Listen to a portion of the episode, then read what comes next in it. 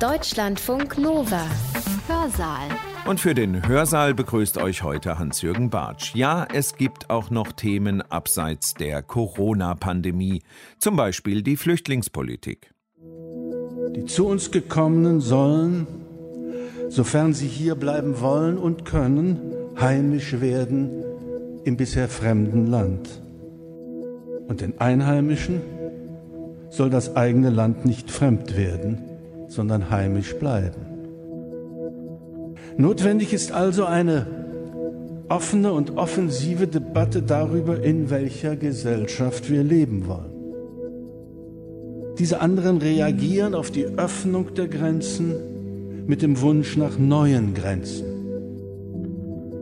Das eigene muss so gut gelernt sein wie das Fremde. Gast dafür ist diesmal Dr. Wolfgang Thierse, der ehemalige Bundestagspräsident und übrigens auch Kulturwissenschaftler. Wolfgang Thierse hat auf der Berliner Sommeruni 2019 gesprochen, die vom 26. August bis 1. September stattgefunden hat, also noch vor Corona. Seinen Schwerpunkt hat er darauf gelegt, im Grunde drei Fragen und Antworten miteinander zu kombinieren. Wer sind wir, wer sind die anderen und wie finden beide Seiten zueinander? Das alles und noch mehr trug er unter dem Titel vor Darf Heimat eine Aufgabe für Politik sein? Man kann ihr nicht entkommen. So lautet der Titel eines Berichts über die Berlinale in der Zeit. Und gemeint war Heimat als Innenwelt, als Sehnsuchtsort, als Schreckgespenst, so der Untertitel dieses Berichts. Und einige Wochen vorher konnte man in derselben Wochenzeitung die emphatischen Sätze von Wim Wenders, dem berühmten Regisseur, lesen. Ich zitiere, Heimat ist ein Wort, das man gegen all die verteidigen muss, die damit Schindluder getrieben haben oder noch tun. Heimatgefühle, Heimatfilm, Heimatliebe, Heimatschutz, jetzt auch noch Heimatminister, oh Jemini. Der kleine Wendersche Exkurs endet geradezu pathetisch. Heimat gehört allen, überall auf der Welt. Heimat ist ein Menschenrecht. Und er ist umstritten. Der Begriff wie wenig andere füge ich sofort hinzu, und ich zitiere nur einige Beispiele heftigster Kritik und schärfster Ablehnung von Heimat. Erste Zitat, der Begriff Heimat hat seine Unschuld verloren. Er ist nicht mehr nur eine harmlose Form der sentimentalen Selbstverortung, sondern ein Begriff der politischen Abschotzung geworden. So die Soziologin Cornelia Koppetsch, die gerade ein gewichtiges Buch veröffentlicht hat. Ein weiteres Zitat.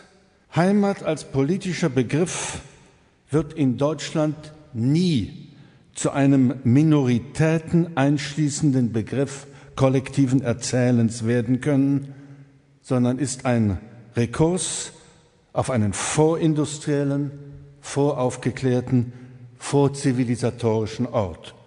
So das vernichtende Urteil von Charmin Langhoff, der Intendantin des Maxim Gorki Theaters. Und im Spiegel meinte Ferda Ataman, Heimat sei Privatsache. Das gefühlige Thema taugt nicht für Politik, für Ministerien und Behörden. Die ganze Heimatdebatte geht so wörtlich auf unsere Kosten, also auf die Kosten der in den vergangenen Jahren und Jahrzehnten ins Land gekommenen. Und schließlich der von einer Reihe prominenter Intellektueller unterschriebene Aufruf Überschrift Solidarität statt Heimat. Welch bestürzende Entgegensetzung, finde ich. In dem Aufruf ist anklagend die Rede von weltfremden Fantasien, einer Steuerung von Migration und vom wohligen Privatglück in der Heimat. Nun, derart scharfe Ablehnung mag ja verständlich sein, sie ist jedenfalls geschichtlich intellektuell und emotional durchaus nachvollziehbar, wenn wir auf unsere deutsche Geschichte blicken, zumal auf den Missbrauch des Begriffs Heimat, der Heimatgefühle im Nazi-Verbrecherstaat. Aber Abwehr, Verachtung, Verdächtigung von Heimat, zumal so grundsätzlicher Art wie gehört, sie wirken, finde ich, doch auch ein wenig arrogant. Sie machen blind für kulturelle Wirklichkeiten in unserem Land. Und sie machen politisch hilflos. Denn der Kampf um Begriffe, neuerdings Framing genannt, der Kampf um Begriffe ist Teil wirkungsvoller Politik geworden. Schon deshalb muss man den Streit um Heimat annehmen. Denn was in Deutschland unter Heimat verstanden, welche Vorstellungen und Gefühle mit diesem Begriff verbunden werden, ist etwas ziemlich anderes als das, was Ideologen und Funktionäre von AfD und Pegida, was Nationalisten, Identitäre und Rassisten darunter verstehen und erzeugen wollen. Im vorigen Jahr jedenfalls veröffentlichte das Meinungsforschungsinstitut Allensbach die Ergebnisse einer Umfrage zum Thema. Sie sind von überraschender Eindeutigkeit. Heimat ist kein Begriff des rechten politischen Randes. Heimatverbundenheit ist, so der Befund bei den Anhängern aller politischen Parteien, annähernd gleich stark, ein bisschen mit Ausnahme der Grünen. Heimatliebe ist offensichtlich keine Frage der parteipolitischen Orientierung. Bei Heimat denken die Befragten vor allem an Kindheit 87 Prozent, an Familie 87 Prozent, an Freunde 84 Prozent, an alte Zeiten 75 Prozent, an Geborgenheit 72 Prozent. Mit Spießigkeit, mit Zwang und Enge verbinden nur 20 Prozent der Befragten den Heimatbegriff. Ich finde, ein insgesamt freundlicher Begriff, der alle Aufregung zu widerlegen scheint. Aber meine Damen und Herren, diese aufgeregte Debatte gibt es ja trotzdem. Heimat ist zum Gegenstand heftiger politischer Auseinandersetzungen und neuer intellektueller Aufmerksamkeit geworden. Warum das so ist, das ist selbst längst Teil der Debatten und der wissenschaftlichen Analysen geworden. Vielleicht kann man es so sagen. Etwas wird wichtig, wenn es nicht mehr selbstverständlich ist, wenn es bedroht ist. Die radikalen Veränderungsprozesse, die wir erleben, die von vielen Menschen als bedrohlich empfundenen Beschleunigung und Entgrenzung, die der Begriff Globalisierung zusammenfasst, Globalisierung, das meint ja Entgrenzung und Beschleunigung von ökonomischen, technologischen, wissenschaftlichen Entwicklungen, von Kommunikation und so weiter. Also Globalisierung, die Migrationsschübe. Und Migration ist ja selber ein Teil, eine Erscheinungsform der Globalisierung, einer offenen, entgrenzten Welt. Die Veränderungen in der Arbeitswelt durch die digitale Transformation. Wir erleben das gerade, wie sehr sich die Arbeitswelt verändert. Wir wissen noch nicht, mit welchen radikalen Konsequenzen. Die Zukunft der Arbeitsbiografien erscheint fragil als unsicher. Wir sind mittendrin in diesem Prozess, dessen Ende wir noch nicht wissen können. Und wenn Sie nur Zeitungen lesen, dann werden Sie die Auseinandersetzung darüber, wie wir mit dieser digitalen Transformation umgehen, wenn Sie sehen, sie füllt Blätter, Blätter, Blätter. Pro und Contra. Was können wir gestalten daran, was nicht? Was müssen wir verhindern? Was müssen wir fördern?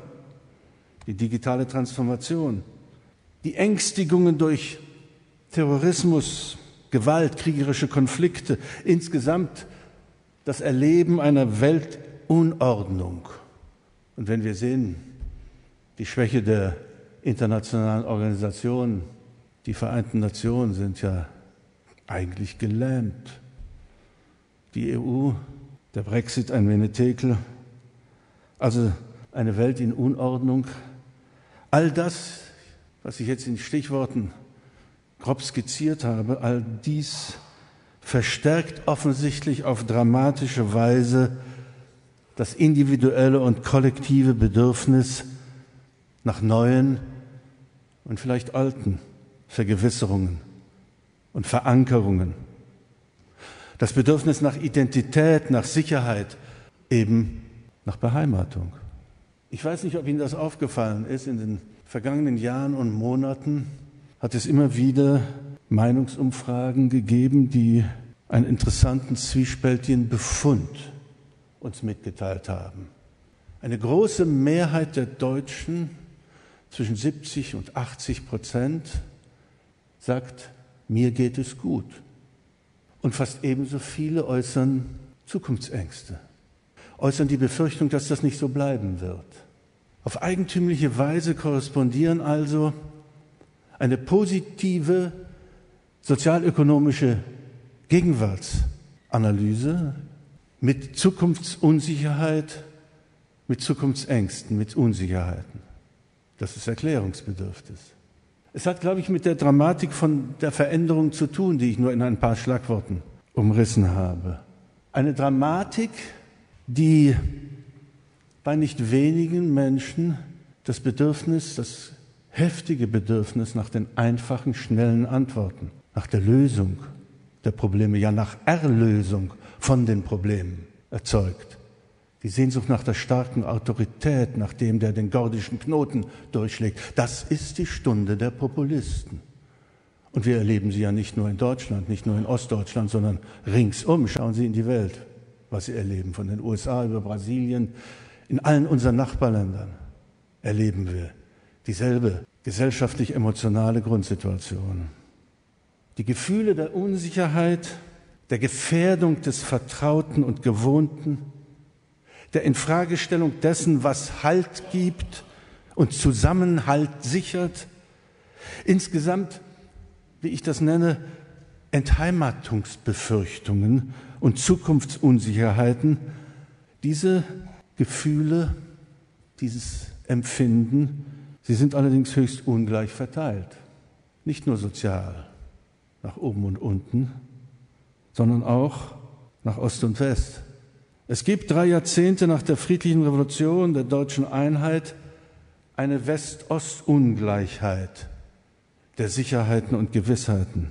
Nach den ostdeutschen Erfahrungen eines Systemwechsels, eines radikalen Umbruchs, sowohl ökonomisch-sozialer wie moralisch-kultureller Art, nach dem vielfachen Erlebnis der Entwertung und des Entschwindens der eigenen Lebenserfahrung und Lebensleistung. Um Ihnen das noch einmal zu verdeutlichen, das, was ich beschrieben habe als die Dramatik der gegenwärtigen Veränderungen, trifft in Ostdeutschland auf die Erfahrung, gerade mit Mühe und Not dramatische Veränderungen überstanden zu haben, mit Schmerzen, mit Opfern, mit Verlusten, den Systemwechsel. Sie können hoffentlich verstehen, dass da Unsicherheit noch größer ist. Und die Bereitschaft, einfachen Botschaften zu glauben, auch größer. Und zur Dialektik der Globalisierung gehört offensichtlich auch, jetzt verlasse ich den Ost-West-Unterschied, gehört offensichtlich auch eine neue, vor allem kulturelle Spaltung. Diese kulturelle Spaltung wird in unterschiedlichen Termini beschrieben als eine Spaltung zwischen den Somewhere und Anywhere den Somewheres und den Anywheres, zwischen dem kosmopolitischen, liberalen, urbanen Teil der Bevölkerung und den in Anführungsstrichen kommunitaristischen, lokal orientierten, lokal und regional gebundenen Teil der Bevölkerung. Wie angemessen diese Terminologie ist, sei hier nicht diskutiert, aber doch festgehalten. Es sind nicht die kosmopolitischen Eliten, die Libertären, die auf den Wellen der Globalisierung surfenden, die Modernisierungsschübe erfolgreich meisternden, die Entheimatungsbefürchtung und Entfremdungsängste empfinden. Die nicht. Es sind die anderen, die die Veränderungen durch Globalisierung und durch das Fremde und die Fremden als Gefährdung ihrer vertrauten Lebenswelt auch als sozialen Verteilungskonflikt erfahren gibt dazu eine ganze Reihe von Untersuchungen zwischen dieser neuen kulturellen Spaltung in Europa, in Deutschland. Nicht nur soziale, sondern kulturelle Spaltung sind inzwischen offensichtlich genauso von Gewicht. Diese anderen, von denen ich gesprochen habe, die durch Bildung, durch Beruf, durch ihre Existenzform gebunden sind an das Hiersein, die nicht die Weltoffenheit ganz selbstverständlich leben können. Diese anderen reagieren auf die Öffnung der Grenzen mit dem Wunsch nach neuen Grenzen, mit dem Wunsch zurück zum souveränen, sie schützenden Nationalstaat. Sie reagieren auf die postmoderne Vielfalt, die Gleichzeitigkeit unterschiedlicher Kulturen, die Pluralität, die wir in Berlin inzwischen für ziemlich selbstverständlich halten. Sie reagieren auf die postmoderne Vielfalt und den kulturellen Pluralismus mit dem Wunsch nach kultureller Eindeutigkeit von Identitäten, nach verbindlichen Werten, nach nationaler Leitkultur. Man kann auf solche Wünsche mit purer Ablehnung und Verachtung reagieren. Und ich will Sie jetzt nicht mit Zitaten behelligen. Das gibt es alles. Ich halte das allerdings für falsch. Die Rechtspopulisten tun jedenfalls das Gegenteil und das erklärt wenigstens zum Teil ihren Erfolg, dass sie darauf emotional positiv antworten auf diese Gefühle. Ängste sind soziale und politische Realitäten. Man überwindet sie nicht, indem man sie für dumm oder einfach für unbegründet erklärt. Ängste kann man jedenfalls auch ausbeuten und parteipolitisch instrumentalisieren. Die AfD tut das ziemlich erfolgreich. Man kann sie allerdings auch ernst nehmen und beantworten. Also die ängstigenden Probleme zu lösen versuchen. Das müsste eigentlich selbstverständlich der demokratische Weg sein. Und das sollte, um es an einem Beispiel zu verdeutlichen, heißen, das aktuell drängendste, die Gesellschaft offensichtlich immer noch spaltende Problem, die Integration der großen Zahl von Flüchtlingen. Integration verlangt eine doppelte Perspektive. Sie muss als doppelte Aufgabe begriffen werden und zu lösen versucht werden. Die zu uns gekommenen sollen, sofern sie hier bleiben wollen und können, heimisch werden im bisher fremden Land. Und den Einheimischen soll das eigene Land nicht fremd werden, sondern heimisch bleiben. Das ist die doppelte Aufgabe. Und beide Aufgaben sind gleich wichtig und gleich schwierig. Heimisch werden, heimisch sein heißt, die gleiche Chance zur Teilhabe an den öffentlichen Gütern des Landes zu haben. Also, um die wichtigsten Bereiche öffentlicher Güter stellvertretend zu nennen, also an Bildung, an Arbeit, an sozialer Sicherheit, an Demokratie und an Kultur.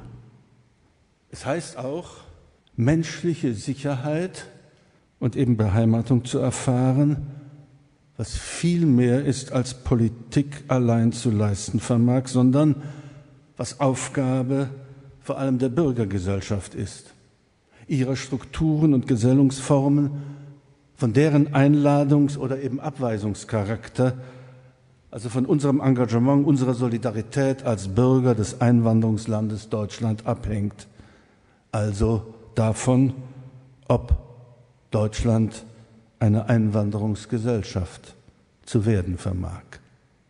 Bisher allerdings ist unser Land durchaus in zwei Bürgergesellschaften, in zwei Zivilgesellschaften geteilt, die sich an der Migrationsfrage spalten.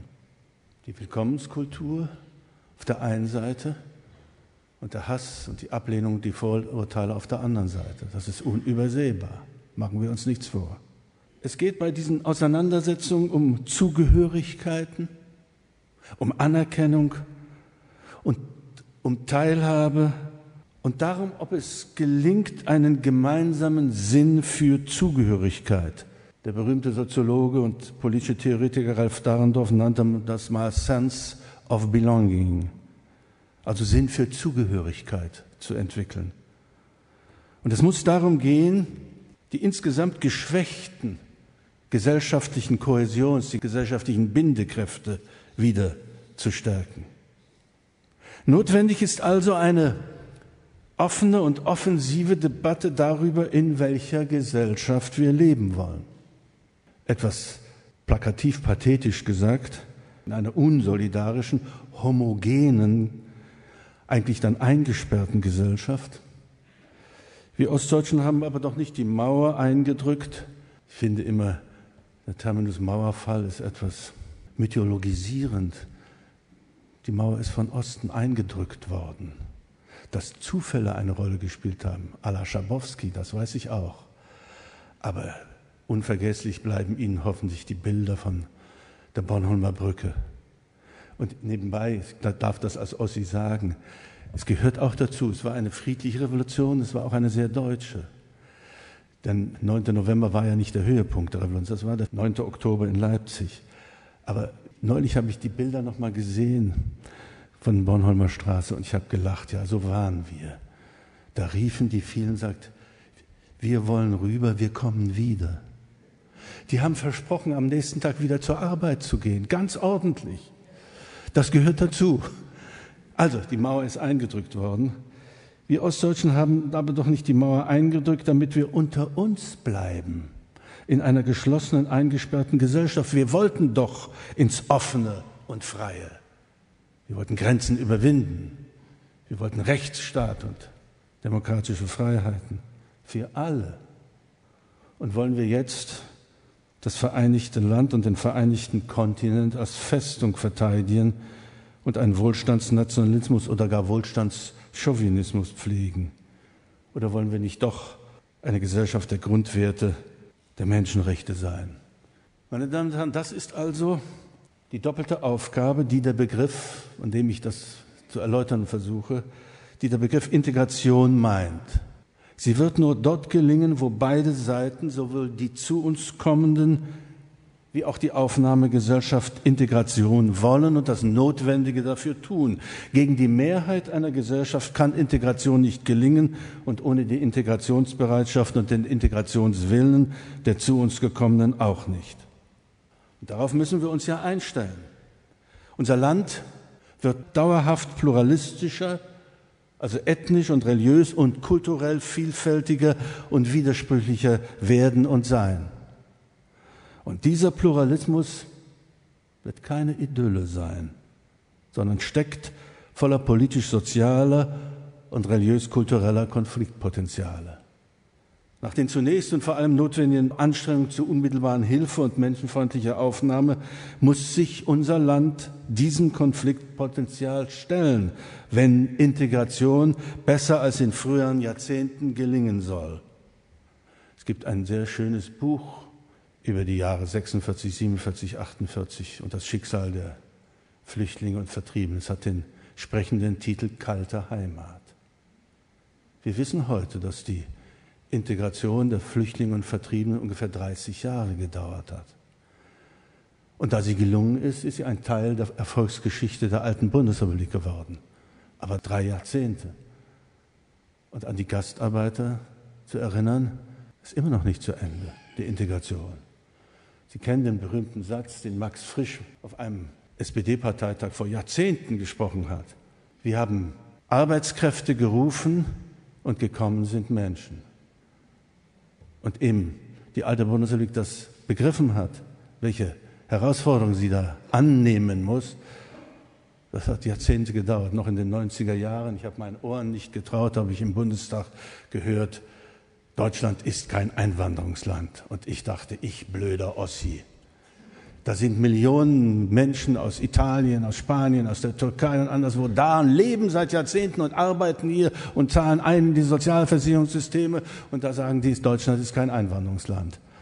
Nun ja, ich will damit nur wissen, das sind die zeitlichen Dimensionen. Und da wir mit dem Blick auf diese beiden Kapitel, vorherigen Kapitel sehen, dass es eine Erfolgsgeschichte gewesen ist am Schluss, und von den Integration, deutsch-deutschen Integrationen will ich jetzt noch gar nicht reden. Auch das wird uns länger beschäftigen, als wir erhofft, erwartet, gewünscht haben. Prägungen in Jahrzehnten gegensätzlicher, getrennter entwickeln, lassen sich offensichtlich viel langsamer abbauen. Es gibt, fällt mir an dieser Stelle ein, da ich Dahrendorf schon mal zitiert habe, eine Prognose von Ralf Dahrendorf aus dem Jahr 1991, die ich irgendwann eher zufällig entdeckt habe und vollkommen verblüfft war. Da schreibt er, für die Übernahme und Herstellung rechtsstaatlicher demokratischer Verhältnisse sechs Monate. Für die Herstellung, die Entwicklung einer Marktwirtschaft, die Verwandlung von Planwirtschaft in Marktwirtschaft sechs Jahre. Und für die Entwicklung einer Zivilgesellschaft 60 Jahre. Ich füge dann hinzu, wir sind noch im Zeitplan.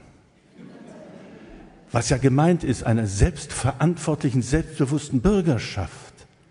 Das nach, wieder über Ostdeutschland geredet, nach 40 Jahren eines obrigkeitlichen, diktatorischen Staatswesens.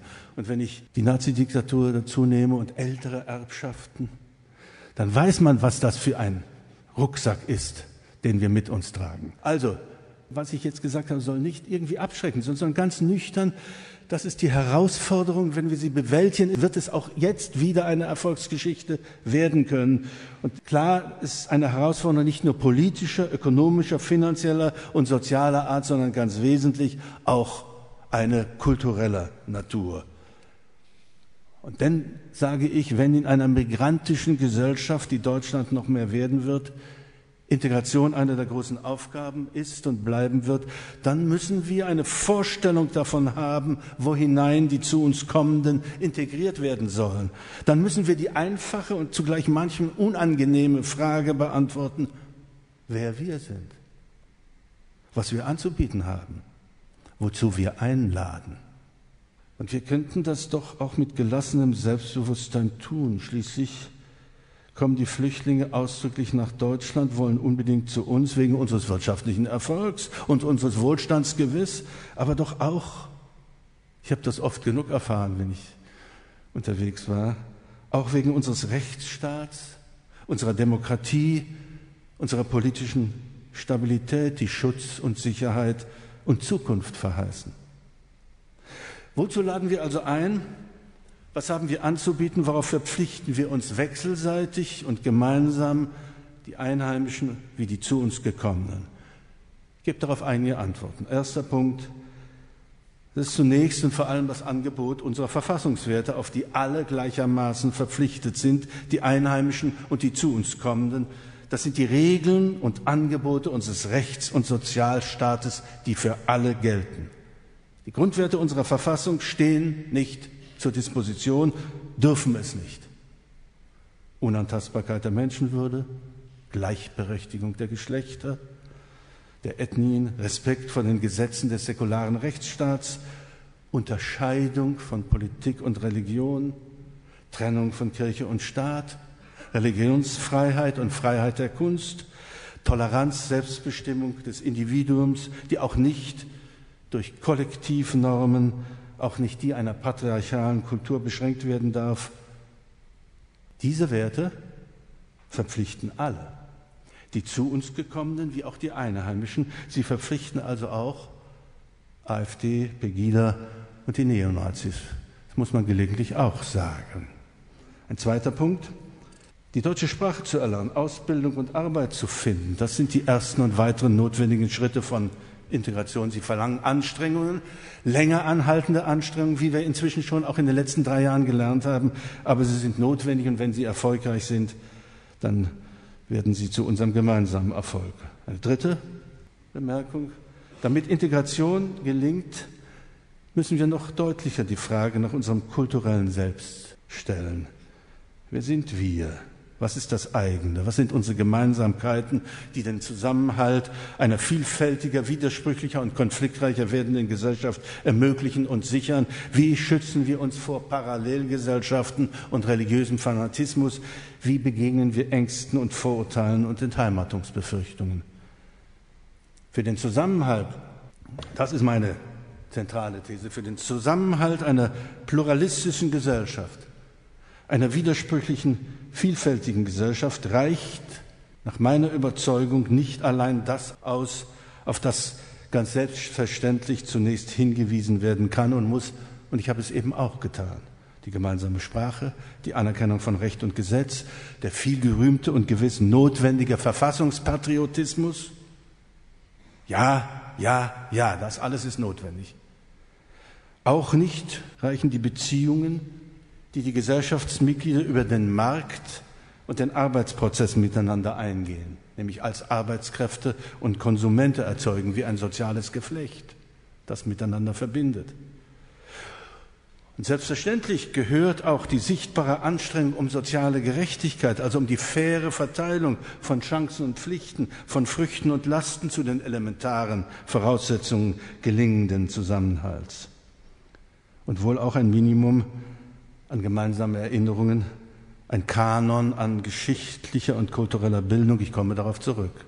Über all dies Selbstverständliche und Notwendige hinaus bedarf es, so meine ich, grundlegender Gemeinsamkeiten und Übereinstimmung in dem, was wir Maßstäbe, Normen oder Werte nennen. Es bedarf tendenziell gemeinsamer Vorstellungen von der Freiheit und ihrer Kostbarkeit, vom Inhalt und Umfang von Gerechtigkeit, vom Wert und der Notwendigkeit von Solidarität, gemeinsame oder wenigstens verwandte Vorstellungen von sinnvollem und gutem Leben, von der Würde jedes Menschen, von der Integrität der Person, von Toleranz und Respekt.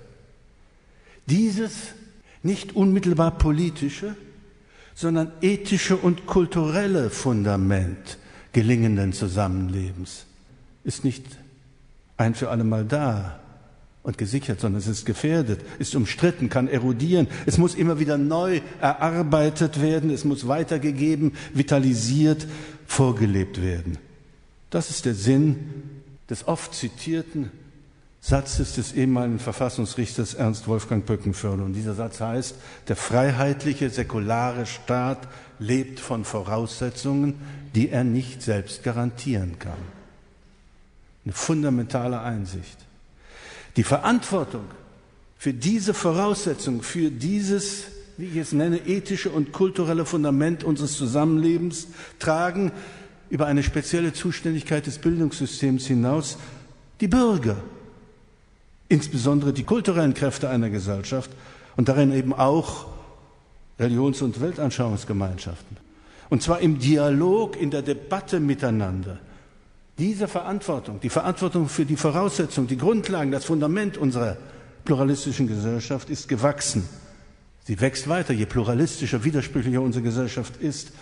Neben den materiellen, also finanziellen, ökonomischen und sozialen Anstrengungen müssen also geistige und kulturelle Bemühungen treten, damit Integration und friedliches Zusammenleben gelingt.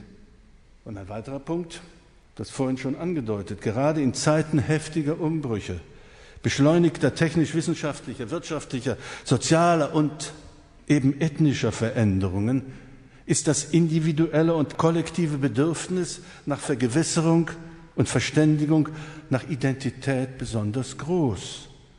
Und damit, so meine ich, sind wir im Zentrum der Kultur. Kultur ist aber mehr als normativer Konsens, als individuelle Werteübereinstimmung. Kultur ist auch mehr als das Bewusstsein von der Kostbarkeit und der Gefährdung der Freiheit und der Menschenwürde, mehr als der notwendige Verfassungspatriotismus. Das ist sie alles auch. Aber sie ist vor allem der Raum der Emotionen, der Artikulation und Berührung unserer Sinne, Raum des Leiblichen und Symbolischen, wie auch des Religiösen und Weltanschaulichen. Und sie ist der Ort der Differenzen, ihrer Schärfung und ihre Milderung zugleich. Als je konkrete, je bestimmte, je besondere Kultur ist diese aber nicht nur ein Modus, ein Raum der Verständigung, sondern immer geschichtlich geprägtes Ensemble von Lebensstilen und Lebenspraktiken, von Überlieferungen, Erinnerungen, Erfahrungen, von Einstellungen und Überzeugungen, von ästhetischen Formen und künstlerischen Gestalten. Als solches Ensemble, geschichtlich geprägtes Ensemble, prägt Kultur mehr als andere Teilsysteme der Gesellschaft die relativ stabile Identität einer Gruppe, einer Gesellschaft, einer Nation. Gilt das nicht mehr in globalisierter Welt? Darf dies nicht mehr gelten in pluralistischen, migrantischen Gesellschaft, die doch gerade das Bedürfnis nach Identität verstärken und dessen Befriedigung zugleich erschweren? Das ist der Widerspruch. Von Hölderlin stammt der treffende Satz in einem Brief an Böhlendorf, das eigene muss so gut gelernt sein wie das Fremde. Aber was ist dieses eigene? Was ist unser kulturelles Selbst? Dürfen ja, müssen die Deutschen darüber reden, ja auch streiten, schon allein so zu fragen, trifft nicht selten auf Abwehr und Misstrauen, setzt sich dem Missverständnis aus, man betreibe kulturellen Protektionismus, gar kulturellen Rassismus. Man betreibe Kulturalisierung von Problemen, die eigentlich ökonomisch-sozialer Natur seien und nur als solche lösbar. Da sage ich dazu, welche Reduktion der wirklichen Probleme und Konfliktsituationen einer pluralistischer werdenden Gesellschaft. Und ein weiterer Punkt, wer nach Deutschland kommt, der kommt in geschichtlich und kulturell geprägtes Land. Der kommt, und das ist eine wesentliche Dimension von Kultur, der kommt in eine Erinnerungsgemeinschaft. Ich zitiere den ehemaligen Bundespräsidenten Joachim Gauck, um gleich mit der Tür ins Haus zu fallen. Die Erinnerung an den Holocaust bleibt eine Sache aller Bürger, die in Deutschland leben. So hat er es vor drei, vier Jahren formuliert und weiter. Es gibt keine deutsche Identität ohne Auschwitz. Gauck spricht hier von einer kulturellen Erbschaft, die nicht auszuschlagen ist.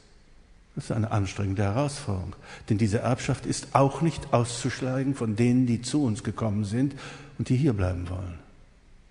Plötzlich ist das, mag verrückt klingen, Teil ihrer Identität, wenn sie denn Deutsche werden wollen, also Bürger dieser Gesellschaft. Integration nach Deutschland hinein enthält diese historisch-kulturelle Zumutung für die zu uns kommenden, auch wenn und gerade weil sie aus muslimischen Ländern kommen.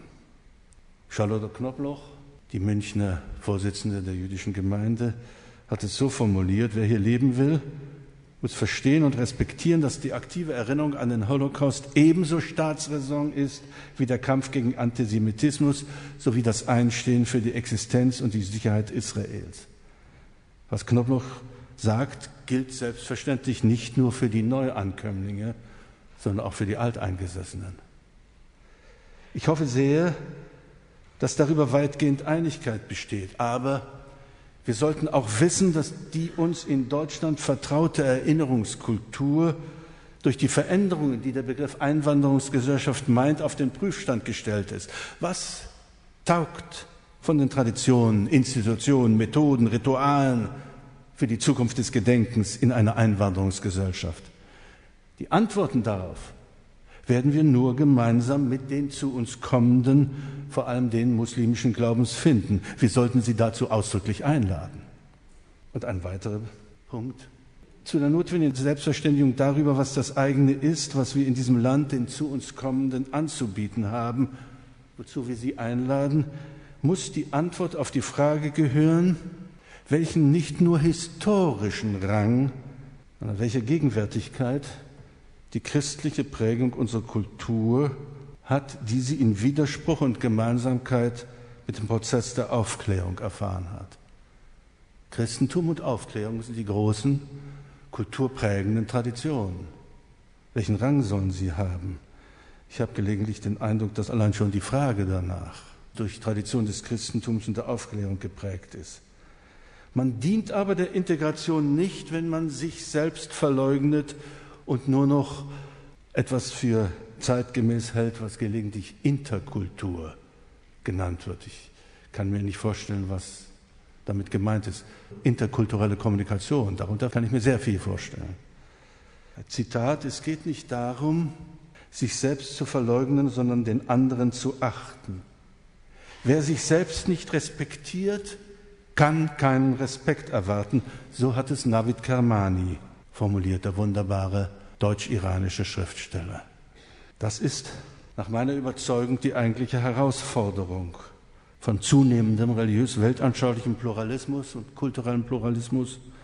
Nicht einfach Atheismus oder Laizismus ist die Antwort auf Religion im Plural, auf Weltanschauungen und Kulturen im Plural, sondern eine Zumutung anzunehmen. Diese Zumutung besteht darin, sich der Anstrengung unterziehen zu müssen, das eigene zu vertreten und zu übersetzen und den anderen zu verstehen, zu versuchen und eine gemeinsame Sprache zu finden. Jürgen Habermas, die Autorität schlechthin, philosophischer Art, sagt, In der Rolle von demokratischen Mitgesetzgebern gewähren sich alle Staatsbürger gegenseitigen grundrechtlichen Schutz, unter dem sie als Gesellschaftsbürger ihre kulturellen und weltanschauliche Identität bewahren und öffentlich zum Ausdruck bringen können. Alle Gesellschaftsbürger sollen ihre kulturelle und weltanschauliche Identität bewahren und öffentlich zum Ausdruck bringen können. Das ist also festzuhalten. Der weltanschaulich neutrale, demokratische, im Sinne von Böckenförde säkulare Staat bleibt auf Menschen angewiesen, die sich in Weltanschauungs- und Religionsfragen und in Kulturfragen nicht neutral verhalten, die sich aber ausdrücklich auf Fairness und Friedfertigkeit im Verhältnis zueinander verpflichten lassen. Meine Damen und Herren, was hat dies alles mit unserem Thema, mit Heimatpolitik zu tun?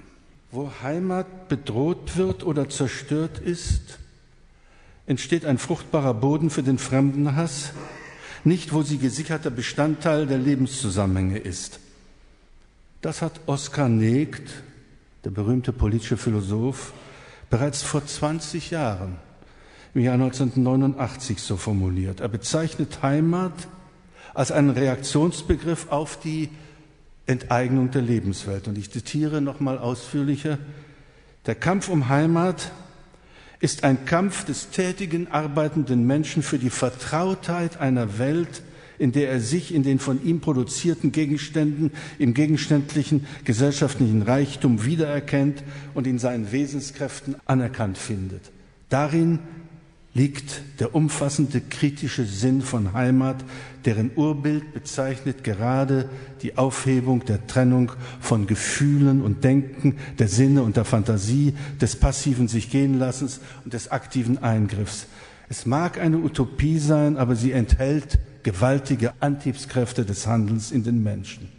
Soweit Oskar Negt. Der Kampf um Heimat in diesem Sinne prägt und prägte zahllose Aktivitäten der Zivilgesellschaft, prägt die Bürgerinitiativen zur Erhaltung von Stadtteilen und Wohnraum, gegen Atomkraftwerke, Autobahnen, Stromschneisen, gegen die Zerstörung der Lebenswelt, gegen die ökologische Katastrophe bis hin zu Fridays for Future. Alles konservativ? Alles reaktionär? Wohl nicht. Das alles war und ist bürgerschaftliche Heimatpolitik im vernünftigen Sinne dieses Wortes. Aber meine Damen und Herren, wer Heimat zum Gegenstand und Ziel von zumal Regierungspolitik macht, muss sich gewiss der Gefahren und von Ideologisierung und falscher Politisierung von Heimat bewusst sein, die wir gerade aus unserer deutschen Geschichte kennen. Denn Heimat ist eben doch mehr als materielle soziale Infrastruktur, um die Politik sich wahrlich zu kümmern, die ständige Pflicht hat. Heimat meint ja den immer kulturell geprägten Raum der Vertrautheiten und Geborgenheiten, den Raum der emotionalen Bindung und Identifikation, den Raum der Anerkennung und Wertschätzung, der Selbstverständlichkeiten und Zuordnungen. Heimat meint die Kenntnis von Ort und Herkunft und Geschichte, die Erfahrung von Gemeinschaftlichkeit, die Erfahrung von geworden und geprägt Seins und meint zugleich eine Hoffnung in die Zukunft hinein.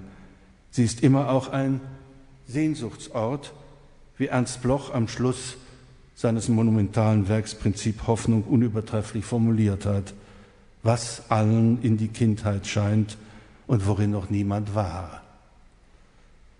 Wie viele Erinnerungen, Erlebnisse, positiven Gefühle verbinden sich mit dem Wort Heimat, gar mit dem emphatischen Begriff von Heimat? Und wie sehr entzieht er sich handlicher, operationalisierbarer Definition? Johann Gottfried Herder schrieb, Heimat ist der Ort, wo ich mich nicht erklären muss. Deshalb ist Heimat wohl auch etwas, das man nicht gänzlich rational erklären kann, sondern eigentlich nur erzählen kann. In Geschichten, so vielfältig und bunt wie die Menschen sind, Heimat gibt es eigentlich nur als je meine, je unsere Heimat, nur im Plural als Heimaten. Man kann sie nicht erzwingen oder gar verordnen. Was soll da Heimatpolitik leisten? und zustande bringen, wenn sie das alles freilassen, in Freiheit lassen will und vernünftiger freilassen sollte. Und da stellt man, wovon ich überzeugt bin, dass alle Menschen, gewiss unterschiedlich intensiv, ein Bedürfnis nach Beheimatung haben. Dann gibt es eine politische Verantwortung dafür, dass Menschen, möglichst viele, im Idealfall alle, heimisch werden und heimisch sein können, dass sie die Chance zur Beheimatung erhalten, dass ihr Beheimatungsbedürfnis erfüllt werden kann. Eine solche Vorstellung von Heimat als Prozess und im weitesten Sinne des Wortes als politische Aufgabe der Beheimatung nimmt dem Heimatbegriff alles starre, konservative, reaktionäre Heimat als Prozess von Beheimatungen, ist dann weder sozial noch ethnisch noch religiös exklusiv. Ein solcher Begriff von Heimat zielt auf die Kräfte und Dimensionen von Beheimatung, macht diese zum Gegenstand politischer und kultureller Aufmerksamkeit und politischen und kulturellen Handelns. Dann kümmert sich Politik um die wesentlichen Beheimatungsdimensionen von Menschen, die und insofern sie der politischen Gestaltung und Förderung zugänglich sind. Das beginnt mit der Förderung der Familie, dem ersten Ort der Erfahrung von Zuhause, von Geborgenheit, geht weiter mit der Sicherung des elementaren Menschenrechts auf menschenwürdiges Wohnen, geht weiter mit dem Schutz der Kindheit, den gleichen Bildungschancen, der fairen Zugänglichkeit zu einem guten Schulsystem für alle Kinder, egal woher sie sozial oder ethnisch oder geografisch kommen. Es folgt der Schutz und die Förderung der Natur, der Umwelt, der Landschaft, der Orte, die uns Vertrautheiten und Wohlbefinden ermöglichen. Geht weiter mit dem Schutz und der Pflege kultureller Traditionen, die geschichtlich geprägten Räume und Symbole von Gemeinschaftlichkeit und auch der Kampf gegen die zerstörerischen Kräfte von marktgesteuerten Modernisierungen. Beheimatungspolitik, ein weiterer Punkt, muss bestimmt sein vom Sinn für soziale Netzwerke, für das Funktionieren und die Lebendigkeit von Gemeinschaftlichkeitsformen. Sie fördert die Vielzahl von Vereinen und Verbänden und das reiche in Deutschland wahrlich reiche ehrenamtliche Engagement, das ganz wesentlich das erzeugt, was Menschen als ihre Heimat empfinden. Die Pflege dieses, wie das etwas technokratisch gesagt wird, dieses sozialen Kapitals muss ein Zentrum von Beheimatungspolitik sein. Und zu den Beheimatungskräften gehören dann auch die Kirchen, die Religions- und Weltanschauungsgemeinschaften, ohne deren ideelle und moralische Motivation und ohne deren soziales Beziehungsgeflecht Heimat für viele Menschen nicht möglich erscheint. Die Kirchengemeinde ist eben Heimat für die Gemeinschaft der Gläubigen. Kirche, Kirchen wie Moscheen und Synagogen sind Begegnungsorte. Man solle die Kirche im Dorf lassen. Das ist auch der Wunsch nach Erkennbarkeit des Heimatortes. Beheimatungspolitik muss, ein weiterer Schritt, muss vor allem auch ganz praktisch auf die Gestaltung der materiellen Voraussetzungen von Beheimatung zielen. Arbeit zu haben zählt selbstverständlich zu den elementaren Voraussetzungen, sich heimisch fühlen zu können. Arbeitslos macht auch heimatslos, weil es die Lebensmöglichkeiten radikal einschränkt. Und ohne öffentliche Daseinsfürsorge ist Beheimatung nicht recht möglich. Ob Kommunen als lebenswert empfunden werden, hängt ganz wesentlich von deren sozialer, verkehrlicher, technischer und kultureller Infrastruktur, von deren Angebot an Dienstleistung ab. Für den Umfang und die Qualität der öffentlichen Güter, also deren gerechte und faire Zugänglichkeit, trägt demokratische Politik die Verantwortung. Beheimatungspolitik muss sich deshalb um die Verteidigung oder Rückgewinnung der öffentlichen Räume kümmern und deren immer weiteren Privatisierung und deren vollständige Unterwerfung unter Marktmechanismen widerstehen. Beheimatungspolitik ist in ihrem eigentlichen Zentrum dann Bildungs- und Kulturpolitik. Ich hatte es schon gesagt, Heimat ist ja nichts Leeres.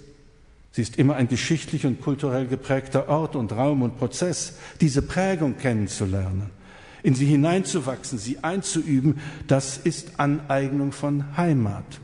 Dass es in der Schule Heimatkundeunterricht gibt, ist deshalb, finde ich, immer noch nichts Reaktionäres, sondern etwas höchst Vernünftiges. Einen Kanon an geschichtlichem und kulturellem Wissen zu erwerben, in dessen Zentrum die Geschichte und Kultur des eigenen Landes stehen sollten, das ermöglicht erst die Chance zur geschichtlich-kultureller Beheimatung im Hier. Ein solcher Kanon, wie wenig er endgültig fixiert sein mag, ist eine bildungspolitische Aufgabe der Schulen. Nochmal der berühmte Satz von, von Hölderlin, das eigene muss so gut gelernt sein wie das Fremde. Es ist ein Baustein zur Bildung kultureller Identität, die durchaus nicht zur Abgrenzung und Ausgrenzung führen darf, sondern die der Vergewisserung und Förderung gelassenen kulturellen Selbstverständnisses dient, das Voraussetzung ist für Offenheit gegenüber Neuen und Fremden. Heimat ist die Alltagskultur, also unsere Lebensweise, die üblichen und vertrauten Sitten und Gebräuche, die Abläufe und der Rhythmus des täglichen Lebens, die Formen des Umgangs und der Kommunikation miteinander, also auch die gemeinsame Sprache. Nur nebenbei, dass unsere Landessprache im Unterschied zu fast allen anderen europäischen Ländern keinen Platz in unserer Verfassung hat und dass der Versuch, das zu ändern, auf so viele Vorbehalte stößt, das will mir immer noch befremdlich erscheinen, weil doch, wir hören es doch jeden Tag, von allen Seiten betont wird, wie wichtig die deutsche Sprache für die Integration sei. Aber Verfassungsrang darf sie nicht haben. Ein eigentümlicher Widerspruch. Zum Schluss, meine Damen und Herren. Heimat ist auch ein Geflecht von Normen und Wertüberzeugungen, von Tugenden und Verhaltensweisen, von Regeln und Gewohnheiten, durchaus vielfältiger, aber doch fassbarer Art. Diese sind gewiss in Bewegung, aber sie sind doch nicht beliebig. Deren Kern ist formuliert in unserer Verfassung. Die grundgesetzliche Werteordnung ist das Fundament unserer Heimat und darf niemals zur Disposition stehen. Mit dem Blick auf das Grundgesetz und auf unsere rechts- und sozialstaatliche Ordnung lässt sich durchaus pathetisch sagen, unser Land ist und soll sein Heimat der Menschenrechte, der Grundfreiheiten, des Rechts und der Toleranz, der Erinnerungskultur, der Weltoffenheit. Heimat ist also auch ein sehr hoher Anspruch. Diesen Anspruch haben wir zu verteidigen gegen jede völkische, ethnische, soziale Verengung und Verfälschung. Diesem Anspruch zu genügen, auch das ist Ziel und Verantwortung von Beheimatungspolitik. Heimat ist ein Begriff der Selbstachtung und nicht der Ausschließung. Wer sich selbst nicht achtet, kann keine Achtung von anderen erwarten. So habe ich Kermani zitiert. Wir sollten jedenfalls die gelegentlich verschämt aggressive oder auch ungeschickt hilflose Abwehr gegen Heimat in allen ihren emotionalen und intellektuellen Höhen und Tiefen überwinden und Arbeit für und an Beheimatung als eines der wichtigen Ziele demokratischer Politik begreifen, um der Zukunft unserer Demokratie als politischer Lebensform der Freiheit in einer pluralistischen Gesellschaft wählen.